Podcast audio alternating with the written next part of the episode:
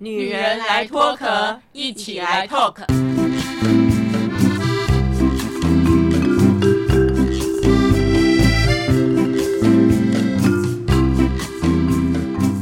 女人的一生中，在每个阶段都有不同的课题与挑战。让我们脱下外在的保护壳，探索内心与自我 talk。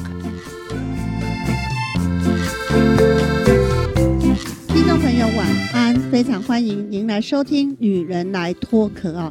今天我们节目的内容呢，邀请到三位新朋友哦。这三位新朋友是谁呢？一个是二十几岁代表的 AB，另外呢，我们的 Sam 呢，今年也是二十几岁，同时有一个三十几岁的代表，就是我们的 Tim 啊。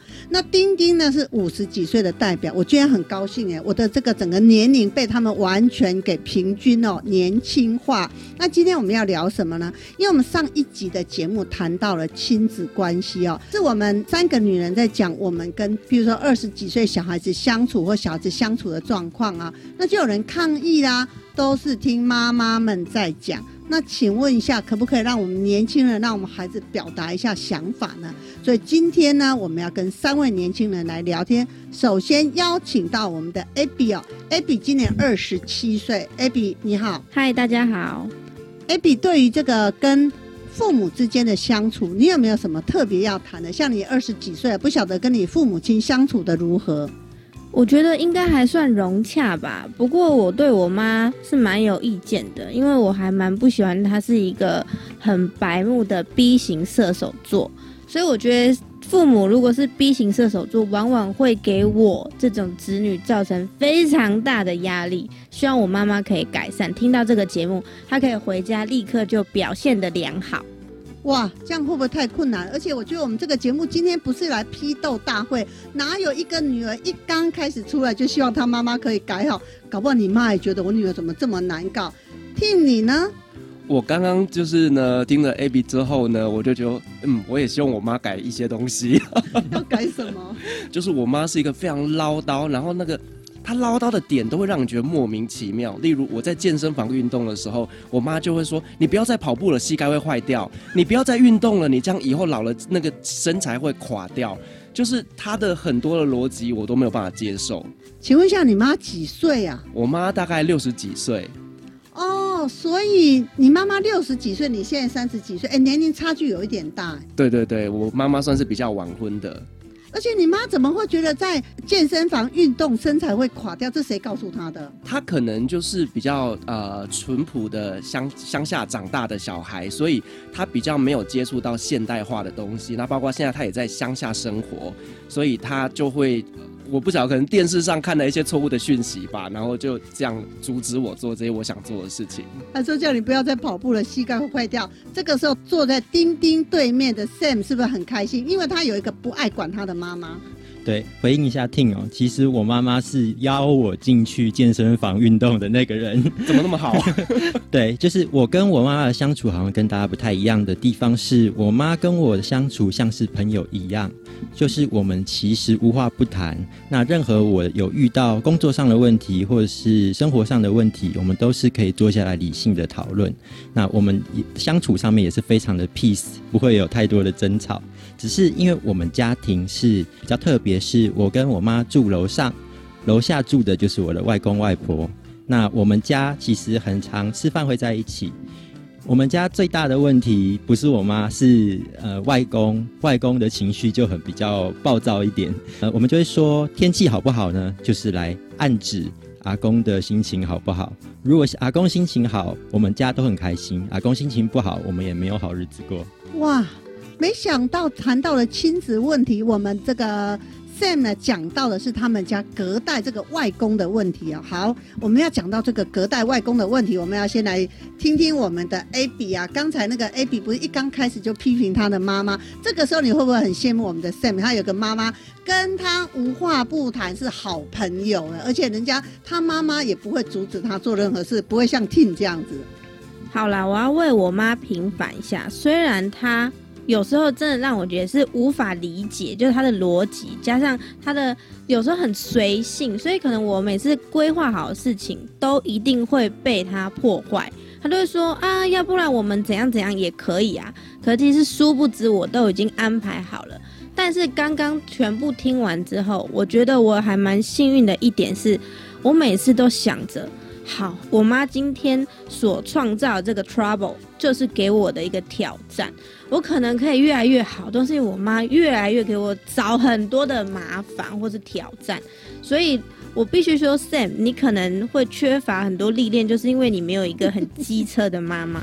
回应一下，Abby，那个我们家里虽然有一个那么麻烦的外公，但是其实他的暴躁的脾气也是可以带给我们很多很多的功课，尤其是要忍受他的那个，因为他以前是呃小学的校长，我们等于每天就是很像是校长抓大家进来训话，呃，我们在那个训话的过程中，其实我们也没有太多可以讨论的空间啊，就是我们就默默的听。他训话的过程中，也是不断的在修养自己的身心，不要生气，不要被他影响，只要听他念完，我们就可以继续做我们的事情了。等于说，对 Sam 来讲哦，你们家八点档的情绪起伏就是来自外公。是的。那 Tim 呢？对你来讲，妈妈除了因为你现在没有跟妈妈住嘛，你住北部，妈妈住南部，所以对你很多生活的点点滴滴都是你只能跟妈妈说：“哎，我现在在干嘛？”然后妈妈就开始干涉。那有什么关系？你们又没有住在一起，他干涉不到你啊。对，我觉得其实我妈妈某些层面来讲，她也给我非常多的自由。好，那像我其实常年都在国外工作，我在国外住了七年多的时间。那这中间确实妈妈她只能透过电话来关心我，所以其实有时候是我必须要去调整我自己的心态，去接受妈妈的过度关怀。对，那我相信这些唠叨只是他想要表达他对于儿子的思念以及他对我的关心，所以这是我自己要去调整的。但是我觉得刚刚回应就是 Sam 他讲的，就是说他的外公是给可能给他很多的成长的一个过程。其实我觉得每一个家庭里面都会有人是伴随你的，有人是让你成长的。对，像妈妈是你的好朋友，可是外公是让你成长的。在我的家庭一样，我觉得我的妈妈是让我成长的，但是我的阿公。他是最关怀我的，所以每个家庭状况不太一样。那阿公怎么个关怀法呢？我觉得阿公他就是非常支持我做的所有的选择。在我大学刚毕业的时候，妈妈希望我开始工作，可是我跟阿公说，我希望出国念书。阿公他二话不说就掏了几十万出来，就全部赞助我去国外念书。嗯，那我觉得我的人生是我阿公给我的。所以我非常感恩他。大家会不会觉得，在家庭当中的每一个关系，不晓得这个人是对你是有帮助还是没帮助？我觉得好像没办法讲那么绝对。就像 Abby 说，他妈妈是一个 V 型白木的射手座。我跟你讲 ab 你不知道得罪我们收音机旁的多少的女人们。而且如果他又是 V 型又是射手座，我看你完了。哦，他是 B 型射手座，但上升处女座。我想这个几率比较低吧？有谁可以这么多这么多的组合呢？那么谈到了这个家人呢，就像 Abby 讲的，他妈妈这个 B 型射手座带给他很多的功课。但是根据我侧面的了解，你知道，Abby 他妈妈跟我我们也是朋友了，常会他说：“哦，我这个女儿很爱管别人，她控制欲很强。哎，什么我叫我白木。”是他明明就爱写计划，譬如说他要出去玩哦，他可以丢给他妈妈几十页的那个计划书。哎，你觉得有谁有美国时间看那么多计划书？他明明爱控制别人，然后就说什么别人白目。我觉得这就是所谓的罗生门呐，因为两个人。都有不同的说法，我觉得纯粹就是个性上的不一样。我呢，应该去找一个喜欢或者会遵从我规则的人走。那他呢，他应该就找像我妹那种随便什么都可以，今天要干嘛随便的那种毫无计划的人。他们两个应该，我们我跟我妈应该立刻分组，两个最好不要在一起。这重点来了，亲子是切不开的啊！以前不是常人开玩笑说，好啊，再吵啊，我们就脱离什么父子关系、母子关系，还要登报有没有？后来才知道，你登一百份报纸都没有用，你没有血缘关系，将来如果有遗产，你还是分得到哎。我觉得刚刚就是呢，A B 他提到的就是个性这件事情很重要。其实像我自己本身是双胞胎，好，可是我跟我哥哥就是完全不同的性格，好，可能有时候看命盘啊，这些命理老师都会说，其实你们是兄弟，应该同个时间生的，应该很像，对不对？但我哥是一个计划控，但是我是一个非常随性的人。好像我们有一次带爸爸妈妈去日本旅行的时候，我哥哥竟然写计划书，就是去哪里要。必走、必买、必逛的景点，然后呢，每天就是像在行军一样。可是像我的想法就是，爸爸妈妈年纪大了，我们应该可能一天安排个一个景点或两个景点就好，慢慢的走。但我哥哥不是，就是就算下大雨，他还是要继续往前走。那时候我就觉得，哎，其实我跟我哥哥之间有很大很大的不一样。但是我觉得这个都是要去互相体谅跟尊重包容。那那一次的日本行啊，你爸爸妈妈喜欢你这种随性，还是喜欢你哥哥那种设计型的人呢？我个人觉得，可能我妈妈他们是比较喜欢我这样子的个性。可是，虽然那一趟的行程很辛苦，我爸爸还走到脚起水泡，然后偷偷的跟我说：“等一下，我们去药妆店好不好？”我说：“怎么了吗？要买什么？昨天不是都逛了吗？”他说：“要去买针。”我说：“为什么要买针？”他说：“爸爸的脚起水泡，把水泡刺破。”对，不敢讲，你知道吗？就老人家自己身体不舒服的时候也不敢讲，因为我个性比较慢一点点，所以我都陪妈妈，所以他会跟我说。那但是我觉得这整趟行程结束回来之后，爸爸妈妈很骄傲的跟邻居炫耀说，我儿子带我去日本玩，然后我们去了哪里哪里哪里，所以这也对他们来讲是一个很好的回忆。Abby，如果这样听起来，我觉得你 Tim 适合当你妈妈的儿子哎，然后呢，你适合去当 Tim 他们家人，当他那个什么双胞胎哥哥的妹妹，这样子这个两家都不会起冲突。只是呢，他的爸爸妈妈如果这样分配之后，可能会赶快跑来那个 Abby 你们家。我也有常带我妈出去玩的经验。那因为我妈脚不太方便，所以我会想到的东西有更多。比如说这个地方呢，如果它的无障碍空间明明有，但却没有开放，我就会异常的暴怒。所以我觉得出去玩的时候，可能还要分担一下自己的情绪，因为我觉得这个可能无障碍空间已经有啊，我已经查出来，我都已经安排好了，可是它却没有开放的话。我可能会去骂当地的工作人员之类的，这我觉得这是我带我妈出去玩的令人不开心的小插曲。但其实我妈呢，她是比较让人家可以帮她安排各种东西，只是她真的要求很多。所以我觉得下次可以是，比如说我妈，然后跟 t i n 的哥哥出去玩，他去一趟回来之后就会发现哦。他女儿其实虽然安排，但他其实没有那么严格，他也是一个好人。听起来下次可以交换一下。下次我要让我妈去体验一下交换妈妈的心情。对啊，以前大家不是交换学生吗？交换小孩，现在要交换家长啊。那不晓得对 Sen 你们来讲呢？嗯，我们家的话，其实刚刚讲到的外公这一号人物呢，他的个性是非常的宅的。甚至比一般的年轻人的那种宅男还要更宅，所以我们家其实非常少出去玩，但是我们一年还是会规划个一到两次的国内旅游。只是我们在出门之前，我们还是要跟我们的大家长报告一声嘛，就是诶，我们几月几号啊，或是这个六日我们要去哪里哪里玩，千万不要太早让他知道，不然他那一整周心情都非常的忐忑不安，而且很紧张。而且甚至会暴怒，他会非常讨厌出门这件事情。可是又很矛盾的是，他又很喜欢我们家人一起聚在一起的那种，我们团聚的那一种感觉。所以，其实，在假设我们六日真的出去玩的那天，他是很开心的。只是他在出门之前就会有一段非常非常猛烈的抗拒。所以谈起来，我 Sam 会不会以后人问起我的家庭？在你的印象当中，完全没有妈妈这一号人物哦。妈妈已经淡化到没有，反正你就只会讲到你的外公这么鲜明的一个角色。对对对，外公就是我这一辈子的一个功课，那就是跟我妈一起来修这一门课。我们比较像同学。而且啊，我认识的 Sam 啊，是一个温文儒雅哦，非常有礼貌的孩子啊。我就说，哎，完蛋了，以后你会担心像你外公这样，结果你立刻因为上过生命灵数啊，你们两个生命性格还蛮像的。对，我的外公他跟我生日，他是九月二十五号生日，我九月二十六，然后我们的年龄差距六十岁，所以就我们的生日月份啊，这样子来判断，而且我们又同一个呃生肖。我们都是属老鼠的，我就会担心说，哎，未来我老了以后，是不是就会变成跟外公一模一样的人呢？我也蛮担心这件事情的。只是我在思考过后，我对我自己的了解是，我应该不会成为他那样子的人。原因在于我的优点有一个是我有很强大的同理心，对于家人的需要，我会摆在自己前面。但是我外公相反。他永远以自己的情绪为主，其次才是家人的感受。虽然有一些担心呢，但是在思考过后，还是觉得说啊，我应该不会成为像他那样的人啦。所以今天呢，我们邀请两个。二十几岁的年轻人是我们的 Abby 跟 Sam 啊，另外呢，我们三十几岁的代表是我们的 Team。我们我们聊到了跟家人的相处之后呢，要谈一谈哦。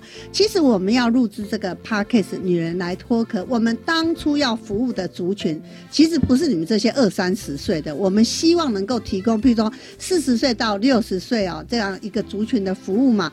但是偏偏你们的爸爸妈妈的年纪都是五六十岁嘛，所以我们才会邀请你我们来现身说法。所以我们先从女士代表开始，Abby 哦，你目前是未婚，我知道你有一个谈得来的好朋友，是可以论及婚嫁的一个关系嘛。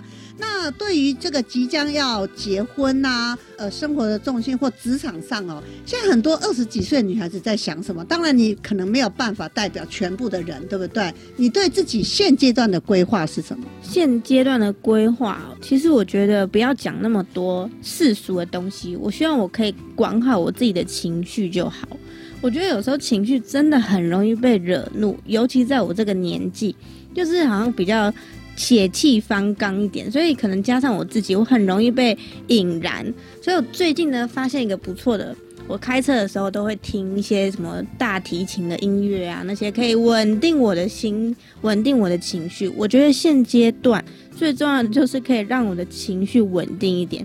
我想这应该就可以造福我身边很多人了吧。聊到这里，我不晓得可不可以谈一个 Abby 的八卦。有一次我们要录音之前，不是聊聊天吗？你就跟我说，因为前阵子你的狗指甲受伤嘛，然后狗不是会一直舔它伤口好不了嘛，所以就给它戴了一个伊丽莎白帽啊，免得它去舔自己的伤口。结果呢，有一天呢，你的男朋友跟你说，今天晚上睡觉的时候不要戴这一个帽子哦。我们要相信他真的已经好了。结果没想到那个狗隔天发现它舔爆了，伤口红肿，当场你又暴怒了，把人家骂了一顿，狗也骂了一顿，这个到底怎么回事啊？因为我觉得很多事情就是扼杀在摇篮里，你一次机会都不应该让它发生，因为你知道它有可能会这样。它就像小朋友，你不可能规定他什么事不做，所以有些事情发生了，其实我觉得就是我的责任，我让这件事发生。第一个当然是很自责，第二个当然就是很痛恨那个给我烂主意的那个人，再就是生气小狗狗它自己。自制的能力不够，所以我们三个自己，然后我男朋友跟狗，我都把这三个都骂了一遍，就连我自己也很自责。所以这这是情绪上，那我当下的时候，我的情绪真的是蛮爆炸的。但过了到中午之后，我发现我就稳定下来，这个对我来说，我觉得是有进步啦。要不然往往我可以生气个一个礼拜之类的，但是我今天很快就冷静下来了，因为我知道逝者已逝，那怎么办呢？手就已经受伤啦，再怪谁也没有办法挽回这个局面，就只能下次多注意喽。因为哦，当时 Abby 跟我讲这件事的时候，你知道我第一个想法是什么？那你为什么要同意你男朋友讲的，说那一天晚上不要帮他戴那个帽子哦，以防他舔伤口呢？我说其实应该怪的人是你，你怪你骂别人干嘛？你干嘛骂你男朋友？你又骂小狗？因为当下情绪就是觉得。都是你给我这个烂主意，要不然我昨天其实已经好几次说要带，这样他才不会舔。可是因为他养过狗，经验比较丰富，我觉得好啦，听专家的，就没想到这个专家根本就不专家，所以我就更生气。聊到这里哦，Abby 是对他目前现阶段，譬如说什么在婚姻、工作、职场，他完全没有提到哦。他提到了一个对他最重要是什么？他只要管控好他的情绪，他觉得一切都 OK，是吗？对，我觉得只要情绪管控好，你在跟人的相处，在跟事情的处理上面应对进退，都会变得比较完美，就不会有那么多情绪化啊，或是一些 drama 的事情发生，这一切都会很好。就在我的生命当中，我觉得我目前对于其他安排都是。应该是说有步调的往前迈进，那中间不要有出现像我情绪啊那些不好的事情发生，应该都是会稳定的发展下去。那么我们三十几岁的代表 Team，你觉得呢？对你现阶段，因为刚才我们在聊天的时候，你说对你现阶段最重要的事情是什么？事业跟你的猫。诶，如果当家长就会开始，那交朋友呢？婚姻呢？这孩子到底在想什么啊？对我来讲哦，其实三十几岁正是在冲刺事业的时候。我本身是一个外语领队，那在这一波的 COVID-19 的疫情之下，其实我们是算海啸的第一排。所以其实对我来讲，在这样子一个险峻的一个疫情状态下，我要做什么样的调整呢？所以其实我们就呃就跟丁丁一样，我自己也有这自己的一个 podcast 频道。那我做的是旅游相关的内容。那透过这些节目里面，我就开始去整合很多旅行社啦，还有领队导游的这些资。资源，那同时呢，这些听众们他们喜欢听我讲旅游故事。等疫情过后，诶，我就可以带着我的听众一起出国旅行。所以，其实我觉得在疫情期间，你不可以因为呃一些意外而停下脚步来。所以，我觉得我在这个时候透过这样方式，让我的事业有一个新的发展。我我就是很想跟所有的听众讲哦，就是说不要浪费任何一场危机。好，把危机变成是转机，那你才能够在这一场疫情的这么险峻的情况下脱颖而出。那我就要替你很担心的妈妈问哦，难道他不会说完蛋了？我们 T 啊，本来工作的好好的，一天到晚带团去土耳其嘛，对不对？收入也还不错，突然因为这一场疫情也不能出国，而且这两年到底有没有赚钱呢？生活不晓得过得怎么样？哎，妈妈没有担心吗？念爆啦！有了，妈妈就是很常会打电话来问我，说现在的状况还好吗？那新的事业的发展还 OK 吗？是真的，我觉得我让她很担心。可是她一直问我说，要不要转换跑道去做其他的工作？但这一件事情其实它就是我的梦想，所以我觉得妈妈她有她的顾虑在，可是我还是坚持着我的梦想要去前进。听到这里，如果跟我一样八卦的这个妈妈们，一定会想到我们的 team 呢，两样最重要的事情是什么？事业跟他的宠物猫啊，完全都没有想到交朋友、婚姻。哎，为什么丁丁最近认识好多三十几岁的男孩子？我最近跟很多男孩子在聊天，基本上很多人现在感情是空窗期。耶，那么有一些人呢，要想起上一段恋爱，恐怕是两三年前，有些还是四年前。我说为什么？他说丁丁姐，我们过得很好啊，我们现在哪有说一定要有另外一个人才会过得好？所以 T，你也一样吗？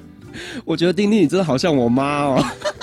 哎，我是揣摩，好不好？谢谢。我妈前几天还打电话来，就是说什么啊？我跟你说，男人的一辈子就是要结婚生小孩。我跟你讲，你赶快去出，就把这个人生该做的功课做完。那问题是对我来讲，其实我们在国外生活这么久的人，其实我们自由惯了。然后再来就是说，我本身就是一个很漂泊的个性哦，不是一个非常有定性的人。对，那对我来讲，就是有一只安静的猫陪伴着我，其实我就是我心心灵就得到满足。那当然，你说朋友的话，我有一群很好很好的朋友，这一群朋友都是喜欢旅行的，也有很多是现在在国外工作啦。那我们就是会去分享彼此最近的近况等等，所以我觉得我并不是那么的孤单寂寞。好。那如果现在婚姻交朋友不是你的选项啊，呃，你要冲事业嘛，然后你有一些好朋友在身边，生活生命当中总有一些困扰吧？我我觉得我最大的困扰其实还是亲子关系，耶，就是妈妈的过度的关心，或者是呃哥哥会给我一些人生该走的一些指导期。嗯，哦，那我觉得这个真的是我。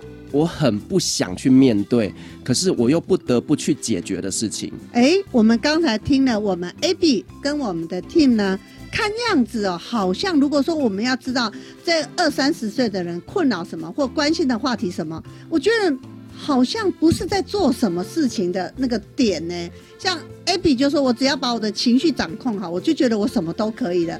那我们的 Team 呢，只要我把我的生活过好。就可以了。我妈不要一天到晚来烦我，所以呢，我刚好是揣摩你妈妈的哦。那么坐在我们中间的 Sam 是不是应该最 lucky 的？你没有一个烦人的妈妈，那外公又跟你隔了一代，所以也还好啊。所以呢，对你来讲，我知道我们 Sam 现在是没有女朋友，从来没有谈过恋爱。呃，有，高中有一段大概短暂的恋情，四个月而已。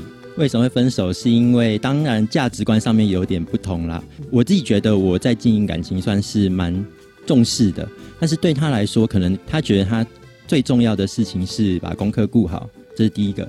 第二个就是他有玩社团，他是热音社的成员，那他想要维持好跟社员的人际关系以及每一场表演。都做到完美，感情可能会被他排在第三或者第四的顺位，所以长久以来就觉得说我们的感情其实就越来越淡，越来越淡，到最后就是很自然的就分开了。可是哦，哎，讲到高中的恋情，这很久远以前的事情啦。后来你经历过念大学、去当兵，现在要出社会工作，为什么都没有机会碰到你？比如说，可以呃试着交往的对象呢？其实当然还是有所谓对象的存在，只是因为我个性也是比较内向一点，那我对于爱情的向往当然还是有，只是我就是一直还在找那个心动的感觉。我觉得那样的对象还没有出现在我的生命之中，不管是呃以前的同学啊，或者是朋友、同事，我觉得在我目前认识的异性里面来看，我认为还没有找到属于我的那个 对象。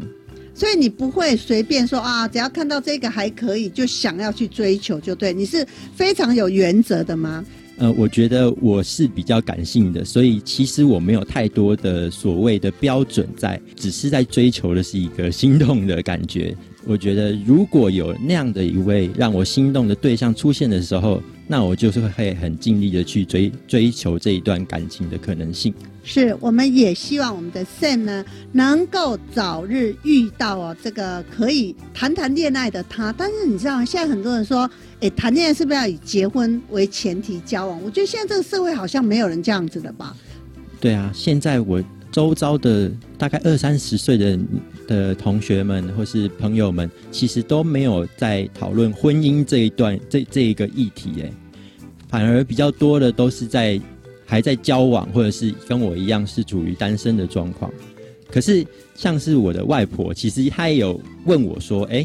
什么时候才可以抱孙子啊？这样子一个诶问话出现，但是对我来说，就是因为我对感情的经营的速度没有到那么快嘛。那抱孙子这个可能还是以后再说吧。我觉得，就对于我们二三十岁的年龄层来说，婚姻好像是一个很遥远的事情。那么，如果婚姻对你来讲是一个很遥远的事情，那么现在在你眼前的？你觉得你想要追求的、想要做的是什么？呃，我觉得我的重心当然还是会放在家人，因为我是住在家里面，这是第一个。第二个的话，因为我是独生子，所以我很自然而然就会扛起说至少要陪伴家人这件事情。以前在还在念书的时候，就是没有办法有太多的时间去陪伴家人。那在我工作之后，因为我的工作属性是比较时间是比较自由的，所以是我是在出社会之后。才有更多可以跟家人相处的时间。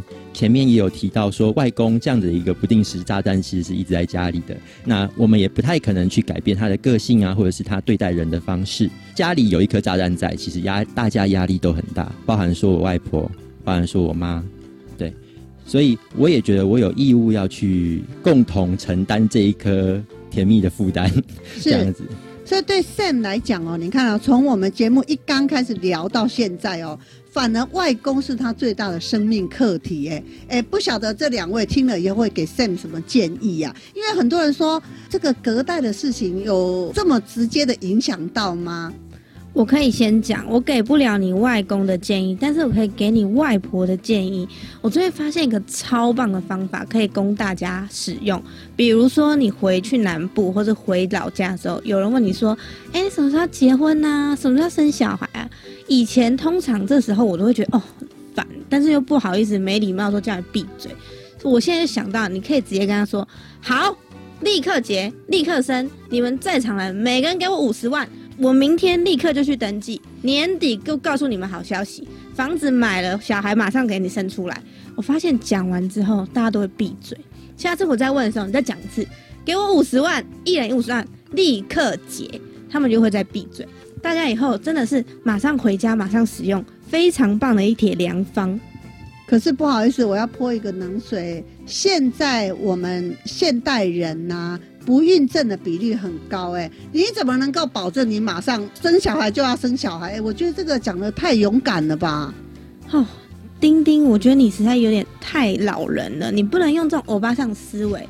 讲这个是为了要解救你被逼问啊，叫他们闭嘴啊！他们拿钱出来好，你拿钱吗？每个人拿五十万，这有可能吗？没有，但是可以解救你。每一次回老家，被人家问这种很烦的问题啊？你知道吗？像我有我自己有两个女儿嘛，然后所以有时候回南部老家，就有人问我说：“丁丁啊，你女儿什么时候要结婚？”我说：“不，这个我不知道，我只要只要等通知就好。”他说：“等什么通知？”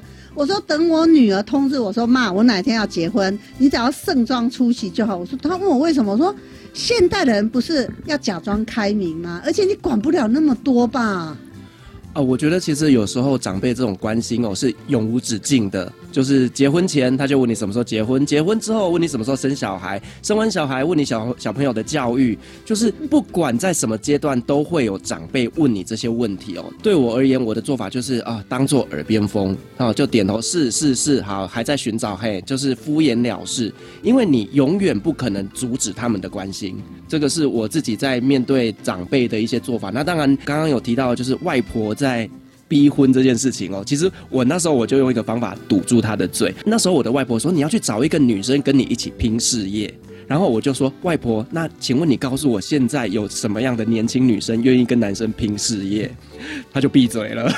当然，并不是说呃女生就是比较势利或什么，但是我们说实话，男生本来就要有足够的肩膀去撑起整个家庭的经济。那我觉得这件事情呢，站在我自己的立场来讲，我也会希望说，我把自己的事业稳定之后，我去照顾另外一半，这会是我的我比较想要的。所以我觉得当时我那个方法真的马上让外婆闭嘴。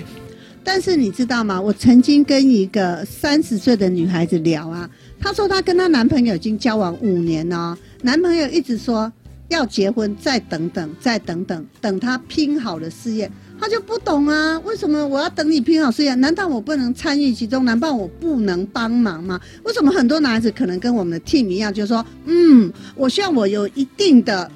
基础我才要结婚。我觉得这个是我从小的家庭观念给我的，就是说我我毕竟是来自于较乡下的一个家庭哦，所以女生就是在家里照顾小孩、照顾长辈，这是我从小的一个原生家庭的状况，所以我还是会多多少少有一种这种旧思维，就是我希望我的另一半是，当然我不是说他就在家顾小孩就好，但是我还是会比较希望，就是我拥有足够的能力，好来支持他未来的梦想，这个是我对我自己的要。求那 Sam 呢？因为你刚才说你现在二十几岁嘛，你周遭二三十岁的同事啊、朋友，好像没有人在讨论婚姻这件事啊。所以，我们刚才聊的这些，甚至呢，我们 Abby 给你这个面对外婆在问你说啊，什么时候要抱外孙啊？这个方法对你来讲适用吗？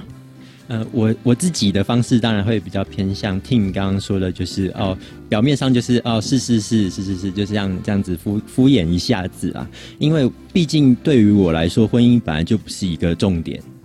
那我的重点当然第一还是家人为主，第二是工作，第三当然就是孩子。感情啦，你看我的婚姻都排在那么后面了，那我现在应该也不用为了他烦恼吧？所以今天节目当中呢，我们邀请了两个二十几岁的年轻人，一个三十几岁的年轻人，来听听这些年轻人的想法是什么。因为呢，我们常常觉得我们的关心、我们的爱呀。哎，小孩子应该要听，这样跟这三个人听下来，好像不一定我们要讲哎，讲了也没有用。所以呢，我们大家就省省力气哦，当妈妈们呢，当爸爸们，好好过自己的生活就好了哦。谢谢今天三位的莅临，我们下次见喽，拜拜。